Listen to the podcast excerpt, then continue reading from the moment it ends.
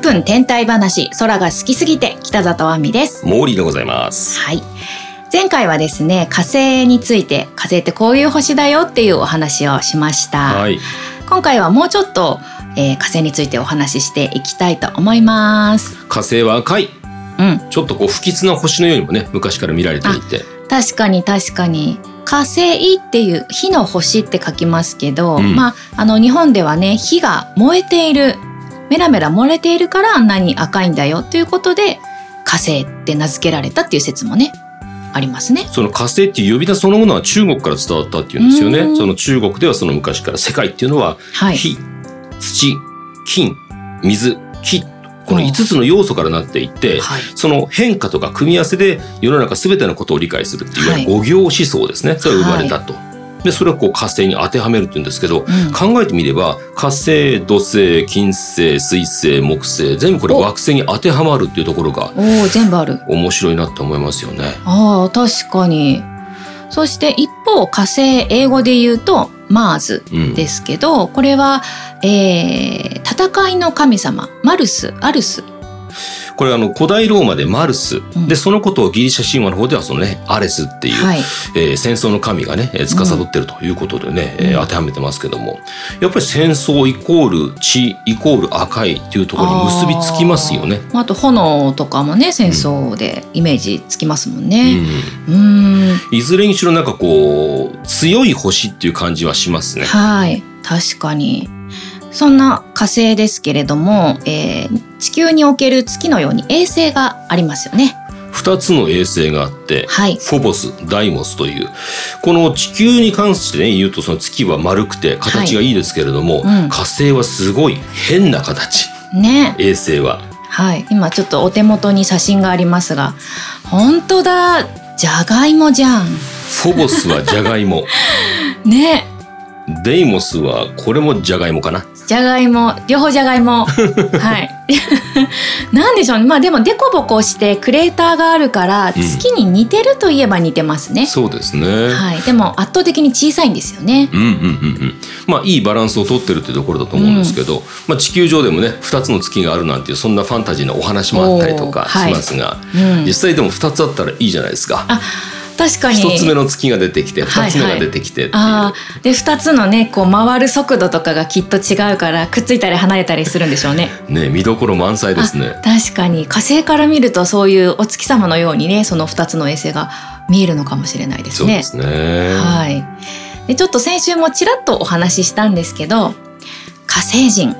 どうでしょういると思いますまああのなんか生き物はいてほしいなっていう気持ちもあったりしますねはい、うんそうですよね。うん、ちっちゃいこう微生物みたいなものは地中にもしかしたらいるかもしれませんけど、うん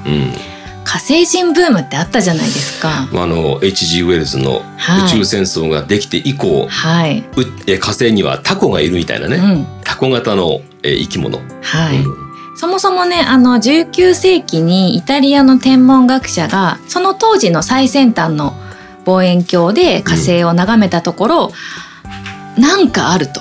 まあ、なんかってなんやねんって感じなんですけ ど、なんかあると。それがなんかこう、人工物。はいはいはい誰かが作った建物じゃないか。あとこう、川とかがあったから、運河うんあの誰か人工的に作られた運河なんじゃないかっていうことで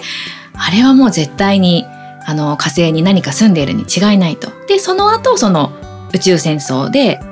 あの火星人の挿絵がねうん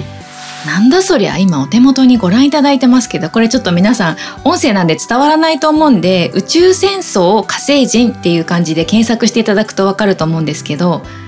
クラゲタコすごい足が細くて長いっていう、はいで頭が大きいはいクラゲっぽいな。でも当時からこういうことをね考えていたわけですからすごいですね、はい、さらにさらに1938年にラジオドラマ、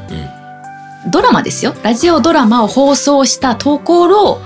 これ本当だとはい火星人が来ちゃったとうん、大パニック。攻めてきた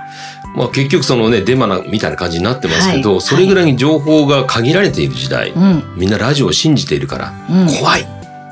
ねえ今でもだってほらテレビとかでフェイクニュースあのテレビとかインターネットとかでね、フェイクニュースみたいのありますけど、うんほら虎が脱走しただとかね、うんうんうん信じちゃう人いるじゃないですか。怖い怖い怖いねそれが当時そ本物だとこう火星がせ火星人が攻めてきたことが本物だと想像してくださいよ、ねえそりゃパニックになりますよそうねですよね。これどうやってこう沈めるかっていうのも大ね変だったでしょうね。大変だったと思います、はいまあ、これはまあ昔の話であの実際に探査機とかが行って、まあ、人工物ではなかったよって分かったあの火星人は今のところまだ見つかってないんですけど、今でもあれちょっとこれもしかしてっていうのがあって、う例えばですねあの今探査機がいっぱい行ってますけどん、そうですね。スプーンみたいの撮影したりしてるんですよしかもね1個じゃなくてねいっぱい発見されてるのスプーン金属ではない。うーんと ねそうスプーンの形をした何か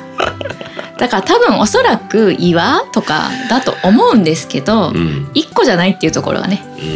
ん、そう偶然いろんなものできるでしょう。そうあと、んあれこれリスさんじゃないっていう写真と かあ女性が手招きしてないとか地球でいうその形っていう。そうですね、そうですね一番有名なのは人面岩そうです。これ見たことある人多いと思います、ね、あのい地上絵のようにすごいこうはっきそりうとです人の顔だねこれっていう。そうなんです。まあリスさんにしても手招きしている女性にしても人面岩にしても、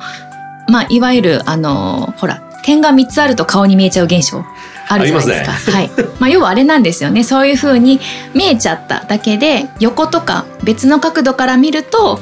あなんだただの岩だったんじゃんっていうのが分かったりしてるんですけどうん。一つねプラスチックゴミもあるんですってこれはね本当にプラスチックのゴミだったんですって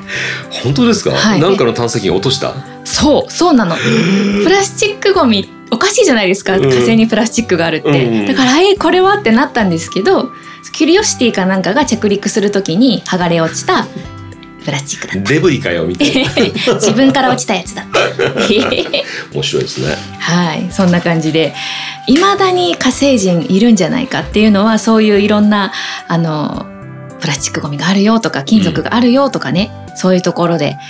あの疑われてましてうん、まあ今これからねその中国とかインドなんかも火星を目指してますし、はい我が日本も目指してるわけですから、い、ろんな発見が日々あるんじゃないですか。そうなんです。パーサビアランスっていうね、新しい探査機が今活躍してますけど、まあそれが新しくどんどん発見もしてくれてるんですけど、パーサビアランスが撮った新しい写真にもなんか骨っぽいのが写ってるんですよ。 骨っぽい。うん骨なのか、た石灰岩とかなのか。、それを回収して戻してくれるっていう技術がまだないんですよね。ああ、地そう球にですね。持ってくるっていうのはね。そうですね。多分、あの、岩だと思うんですけど、うん。うんえ、何これ骨みたいでもそ感じれのもがありねます21世紀中に分かな。ったら、はい。火星の距離がぐんと近くなるのかな。はい。うん、やっどうでしょう火星住みたいですかぱ住んでみたいですよね。月でもいいです けど。あー地球以外にそうですかうんうんうん。私ちょっとね、今はいいかなって感じ。あなんでの、さっきもちょっと、あの、前回もね、お話ししたんですけど、うんやっぱりまだ火星とか月とか、もし住むとしたら、うんどうしても宇宙服うん、着ないとダメじゃないですか。まあ、はい。ドームの中にいればね、こういう建物の中にいれば多分別ですけど、どうしてもこう、外の空気を吸うとかね、そういうことできないじゃないですか。できないできない。はい。あんなね、私裁縫が趣味なんですけど、うん、あんな宇宙服着てたら針に糸通せないじゃないです か。地球でやるのと同じことをしたいと。そう。あーあの植物とかもねないし、うん、ただの砂漠の中で空気も吸えずうに、んっていうのはちょっと今はいいかな。でもそれ宇宙ステーションも一緒ですよね。うん中で作業する。るにもいつも浮いてるわけですから。はい、そうで固定さすれないとね。そう。やっぱ外の空気吸えないって私は辛い。うん皆さんはどうでしょう。私も同感ですねある意味ねそれは。はい、そうですよね。はい。えーそんな感じで2週にわたりまして火星についてお伝えしてきました。えーこの番組では皆さんからのご意見ご感想それから空のエピソードなど募集しております。番組のねえートップページの方に、えーメール送れるっていうところありますんでそこをクリックしてぜひ送っていただければね、えーいただいた意見を番組で紹介することも可能かなと思います。はい。